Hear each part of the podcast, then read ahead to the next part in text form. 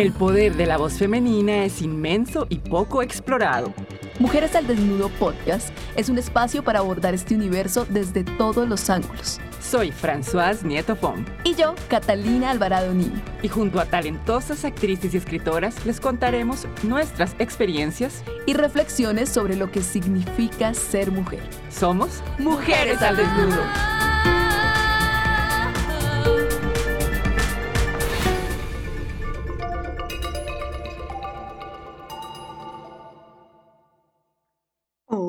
Hola, hola, hola, hola a todos y todas. hola, Fran. Hola, mi gata. ¿Cómo estás? Yo bien, ¿tú? Bien, bien, bien. Aquí grabando, ya hemos buscado también otras maneras de encontrarnos para grabar y estamos experimentando incluso otras horas. sí, otras horas. todo, todo para cumplir nuestra cita, nuestro episodio. Sí, sí, sí, pero bueno, esas cosas las hace uno por amor. Así como cuando uno se casa por amor. Como cuando uno se casa por amor y a veces uno se separa por amor. Exactamente. Se separa por amor propio, se separa por amor porque la relación merece algo más. También a veces las relaciones merecen un final feliz. O sea, como no terminar con el drama. Siento que a veces en las relaciones cuando se dilatan esas decisiones, terminamos haciéndonos mucho, mucho daño. Y, y más o menos por ahí va la cosa de este episodio, ¿no? Efectivamente, tenemos una voz invitada también, pues una invitada. Especialísima, ha sido profe mía, es una mujer muy, muy, muy talentosa, muy amorosa y bueno, qué chévere, qué chévere tenerla acá. Sí, tenemos a Carmen Rosa Franco, que es una gran talento de voz, actriz, eh, amiga, eh, colega, profesora, así que estamos muy felices de contar con Carmen Rosa y además tenemos un invitado especial para aquellos que han dicho, bueno, pero ¿por qué no hay hombres en su, en su podcast? Y es que hemos buscado hombres, pero no hemos encontrado los que estén disponibles o que hayan podido participar según los temas. Y justamente en esta historia tenemos un hombre que estuvo muy feliz de participar. Además fue él el que dijo, ay, pero espérense, yo puedo, yo puedo participar ahí.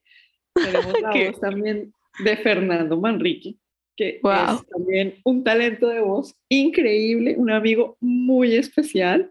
Y bueno, o sea, este episodio tiene dos super talentos de voz. Estamos muy honradas por eso, la verdad. Bueno, sí, la verdad es que sea, como que siempre les decimos, tenemos un súper invitado, pero de verdad es que a este proyecto se han acercado personas que uno dice como, wow, o sea, no me la creo. Sí, yo no me la creo, o sea, yo no me la creo y, es muy emocionante y muy motivante. Sí, sí, sí. Así que aquí seguiremos hasta, que, hasta que dure el amor. No, pero a veces, a veces, a veces el amor sigue, el amor sigue. Sí, es que pues igual en todas las parejas pasan cosas diferentes y, y bueno, este tema del matrimonio, pues es un tema que pues, se inventaron hace mucho, mucho, mucho, mucho tiempo, pero que, que comenzó siendo muy rígido, como en la iglesia decía, como hasta que la muerte nos separe. Y eso como que hacía que listo, entonces si yo no cumplo este mandato de la iglesia, mejor dicho, es, es algo terrible que estoy haciendo, pues ya no se ve así, pero en esa época, o sea, yo recuerdo, no sé, mi abuelita, o sea, pensar en, en un divorcio era como, nunca en la vida, yo no me voy a divorciar. Yo tengo dos abuelitas, una que nunca se divorció y otra que sí se divorció, y era como la menor de las hermanas. Y cuando ella tomó la decisión, porque definitivamente no se aguantaba más a mi abuelito, que era un caso, la familia era como, ¿qué? Y ella, no, y no, y no. Y voy a contar algo muy chistoso, porque eh, cuando nosotros le preguntábamos, abuelita, ¿y usted cómo hizo para separarse? Porque, porque en esa época era terrible. Y dijo, no, yo dije, no, ya no. Yo busco un abogado y yo me separo y yo miro cómo hago, porque yo ya no estoy más con ese prostituto.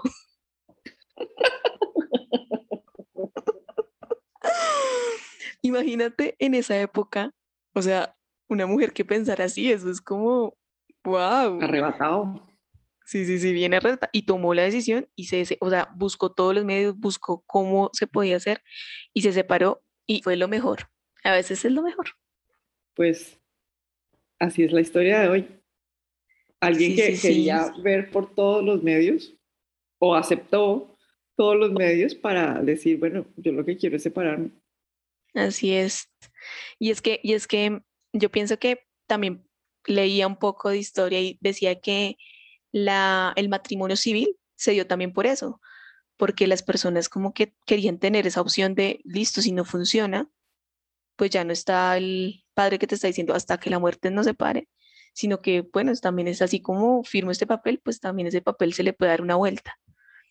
Entonces... Que se casa más o se casa menos que hace 20 años? Que hace, bueno, que hace 50 años sí, obviamente la gente se casa menos, pero digamos, en, de hace 20 años para acá, ¿tú crees que la gente se casa más o se casa menos? Yo creo que se casa menos y de hecho lo que veo es que duran mucho menos. Y cuando, cuando escucho de pronto a mis papás hablando de eso, siempre dicen como, ay, es que ahora la gente no se aguanta nada, es que se casan y a los, a los meses, a los años ya se están separando. Y me llama como mucho la atención eso porque eso lo dicen como muchas personas de la generación de mis papás. Mis papás tienen como 65, 67 años.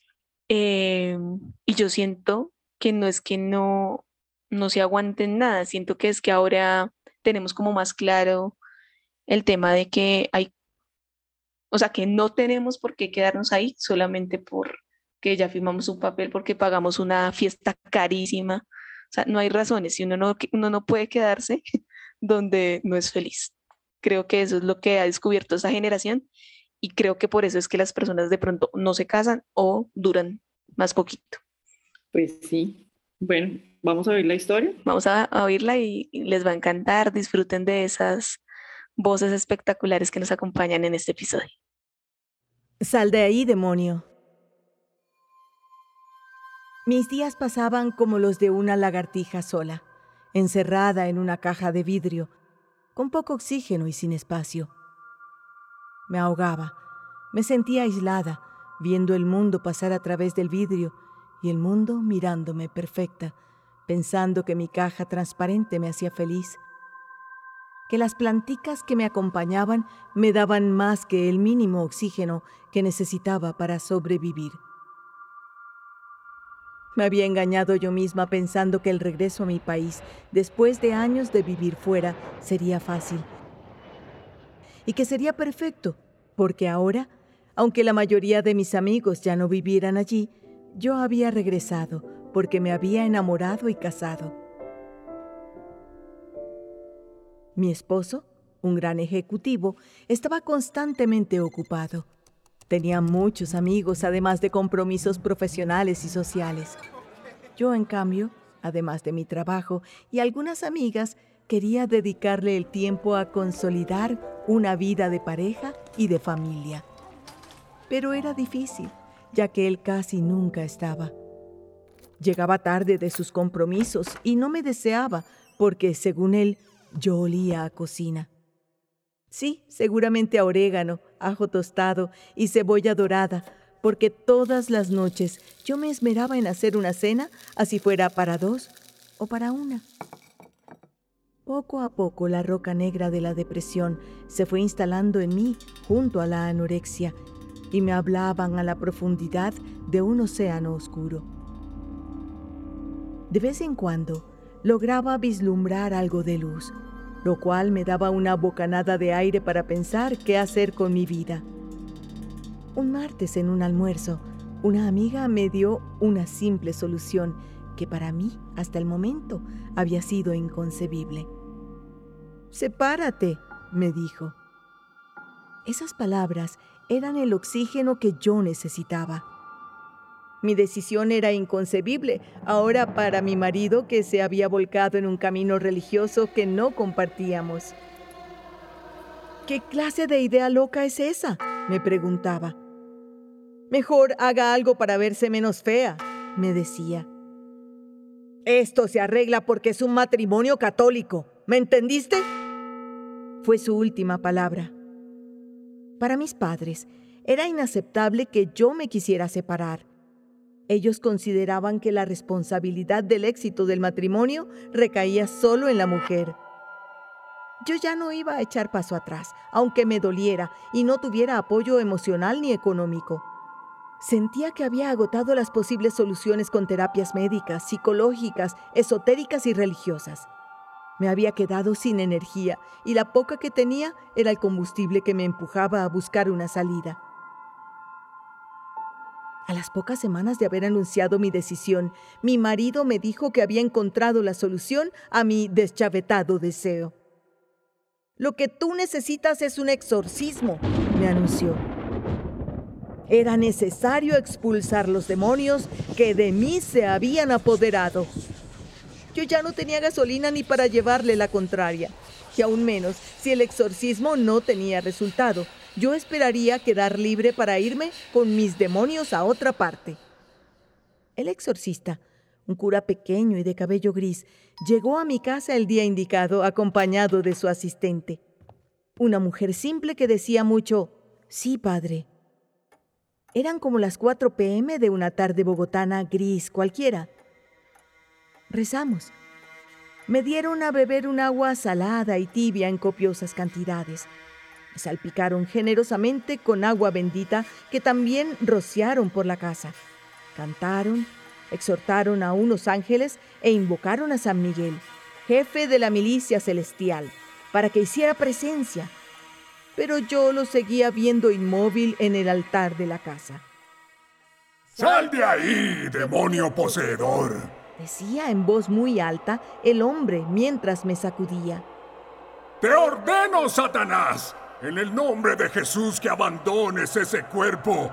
Caeli Deus de Rustea, humilter majestati glorae tue supplicamus, ut ad omni infernalum spiritum potestate. Santo ángel, sánala, sánala y cúrala de sus pecados. El cura me sopló con el agua bendita en la cara. Padre nuestro que estás Me en el dieron palmadas en la espalda y toquecitos en la cabeza. Venga a nosotros tu reino, santificado sea tu nombre. Libera ese cuerpo, libéralo. Creo que estaban decepcionados. Aparte de mojada, yo no vomitaba ni me inmutaba. ¡Amodeo! Dentro de mí, ¡Amodeo! Con la temporalidad Omnis casi onírica, alcancé a oír, ¡Sal de ella, Pokémon! No sé si era producto de mi estado o si realmente un personaje de un videojuego japonés había logrado infiltrarse entre los demonios.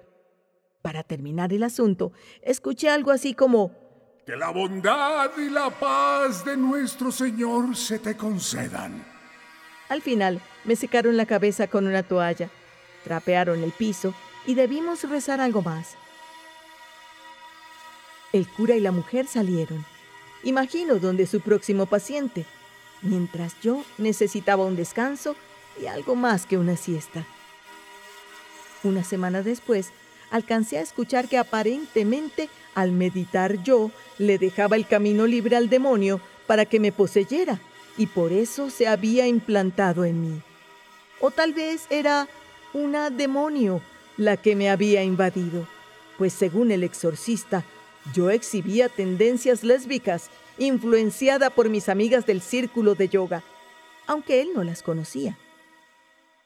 El exorcismo no surtió efecto. Me divorcié. No fue fácil. Dejé atrás ese hogar y con él unos cuantos sueños. No soy lesbiana, no me he vuelto a casar y aún creo en Dios. Me despedí de mis demonios, sobre todo de esos que me ahogaban y me robaban el apetito. Recuperé mis kilos, mi autoestima y saqué a mis hijos adelante. A veces me gustaría pensar que lo del exorcismo fue un mal sueño o una escena que solo pasa en el cine. Teólogos novohispanos o de la Inquisición, precedidos por teólogos alemanes, coincidían en que las mujeres eran más propensas a la posesión demoníaca, ya que su condición natural era pusilánime. Eran flacas de corazón y de cerebro. Se habían dejado tentar primero en el paraíso y eran propensas a las pasiones de la ira y la venganza. Además son más curiosas e insistentes y se enseñan entre ellas. Cuando viejas, buscan satisfacer sus apetitos de la carne, y si son pobres, creen que el demonio suplirá sus necesidades.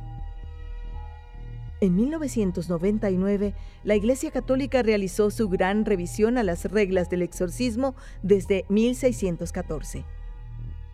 Desde el 2013, la demanda de exorcismos ha estado en aumento en países como Argentina, México, Reino Unido, Francia e Italia.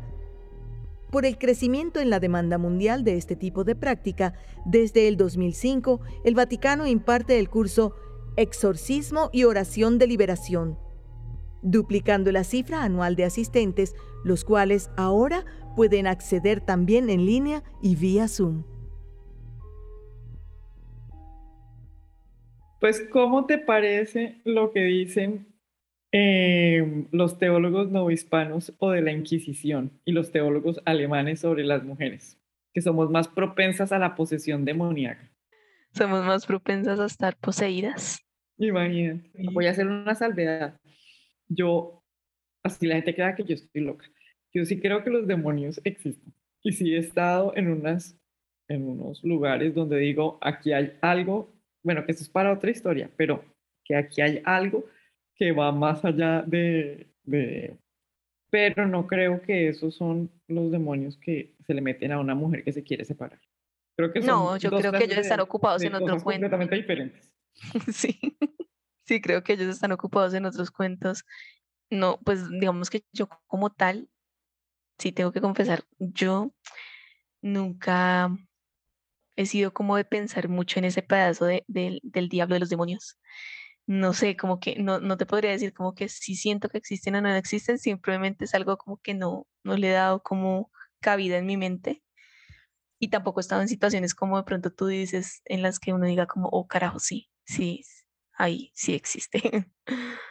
Pero bueno, Sí, también estoy de acuerdo que no tiene nada que ver con una mujer que se... Yo creo que buscaban excusas para justificar que una mujer quisiera tomar la decisión de no estar con su esposo.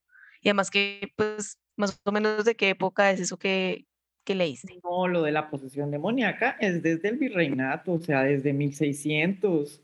O sea, necesitaban una excusa pa- para entender por qué una mujer no se quería quedar con su maltratador. Y yo creo que en esa No, época era para controlar el poder de las mujeres, o sea, independientemente, porque en esa época uno se casaba y se casaba, no había de otra. Pero, pero creo que eso era para controlar las mujeres, porque si la revisión de la Iglesia Católica frente a los exorcismos que hizo en el 99, que dice el texto, pues que era la primera revisión que se hacía a las reglas del exorcismo desde 1614.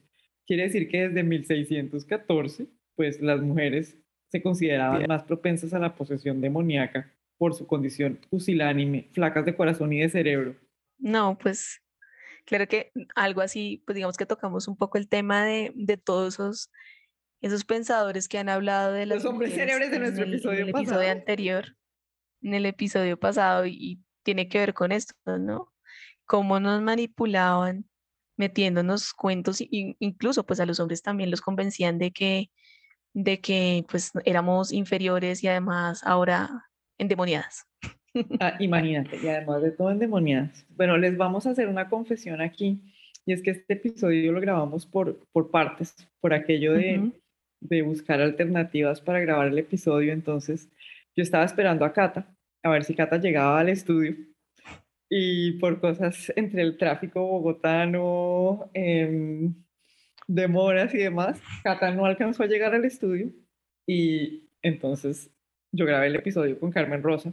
Iba pasando Fernando por el estudio y Fernando dijo, ah, yo quiero grabar. Fernando grabó y Cata no llegó.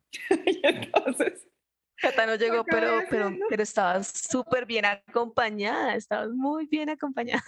yo estaba bien acompañada, pero Cata, me hiciste falta, tú siempre me haces falta. Pero no, yo también sufrí mucho por no alcanzar a llegar a esta linda cita, pero, pero no, es que sí, eh, las ocupaciones de la vida y Bogotá no ayudan mucho.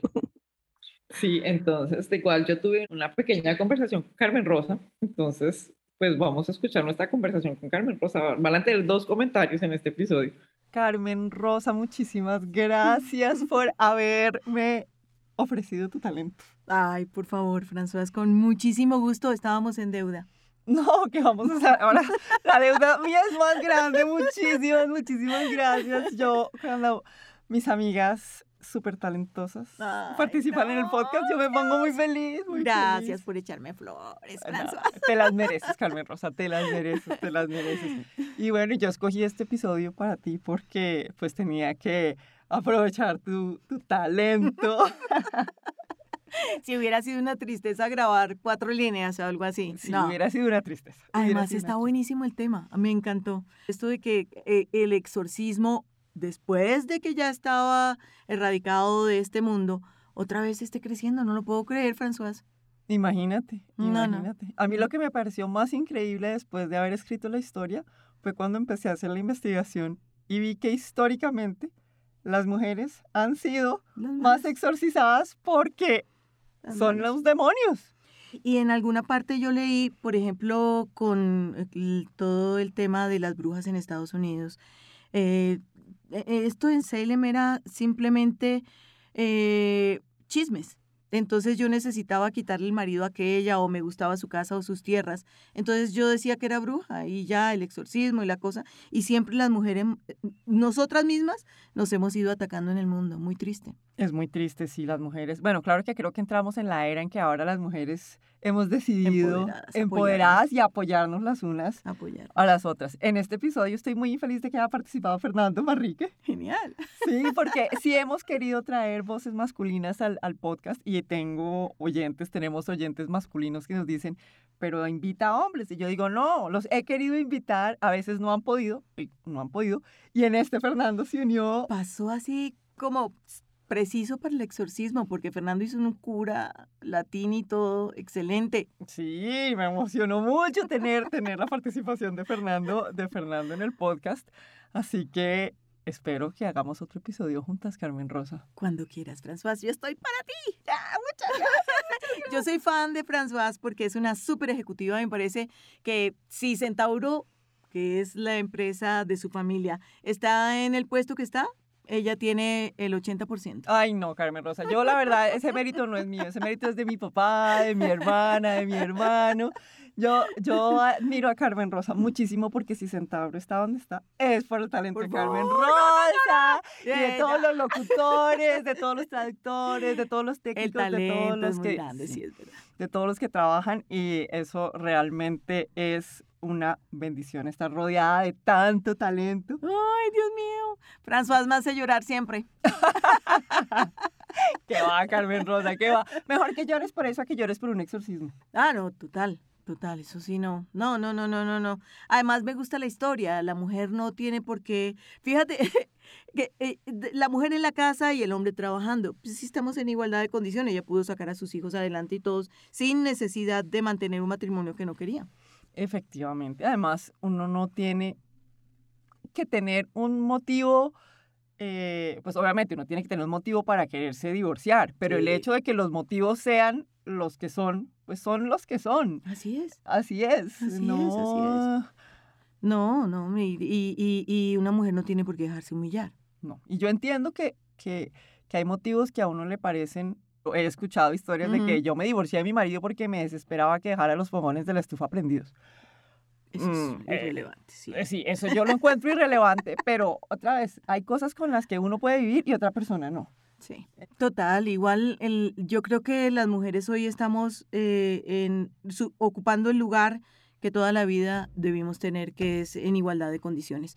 Ni abajo ni arriba. Este episodio que hicimos del exorcismo termina diciendo, no me volví lesbiana, no soy lesbiana, pero no me he vuelto a casar, no quiero casarme y ya, estoy feliz como estoy y listo. Yo creo que mm, sin el exorcismo es como mi vida, ¿no? Yo no he tenido necesidad de casarme, tengo mis hijas, tengo mis nietas, soy feliz, tengo mi trabajo, soy feliz haciéndolo y yo creo que eh, ahí, ahí se demuestra, por ejemplo, que una mujer a mi edad, que no soy joven, puede continuar como trabajando hasta cuando Dios quiera. Claro, pues es que yo creo que la, la edad no determina lo que uno quiere o puede hacer. O lo que uno es. Exacto, Mm. exactamente. yo Gracias, François, por invitarme. Ay, Carmen Rosa, sí, muchas gracias. Listos. Entonces, bueno, eh, gracias por estar aquí nuevamente. Recuerden que tenemos ya dos temporadas. Así que si les gustó este episodio, vayan y busquen los otros episodios, todos les van a encantar. Em, las dos temporadas, pues se van a dar cuenta, hemos evolucionado, evolucionado y... sí, en este hemos revolucionado. Porque, bueno, como saben, eh, esta, esta despedida la grabamos después de haber grabado el episodio, la intro con Cata, la, la, el comentario con Carmen Rosa. Entonces Carmen Rosa no está en esta despedida porque la grabamos después de habernos despedido. Pero bueno, les agradecemos que estén aquí conectados, eh, conectadas y bueno, esperamos que les haya gustado mucho este episodio. Por favor, síganos enviando sus comentarios, cuéntenos qué les parece, qué opinas acerca del tema. Y bueno, nos esperamos como siempre. Nos vemos la próxima semana. Bye. Chao, chao, Cata. Chao, Fran. Este episodio fue escrito por François Nieto Fon. Esta historia fue narrada por Fernando Manrique y Carmen Rosa Franco. Textos citados: El cuerpo de la posesa, discurso en torno a la posesión demoníaca en la Nueva España, editado por Mariel Reynoso y Lilian von der Walde tratado muy sutil y bien fundado de las supersticiones y hechicerías y vanos conjuros y abusiones y otras cosas al caso tocantes y de la posibilidad y remedio de ellas, por Martín de Castañega. Música original, Patrick Kirst. Música de Cabizote, 50 Sound. Ingenieros de sonido, Joel Marino y Adriana Moreno. Síganos en Instagram como Mujeres al Desnudo Podcast.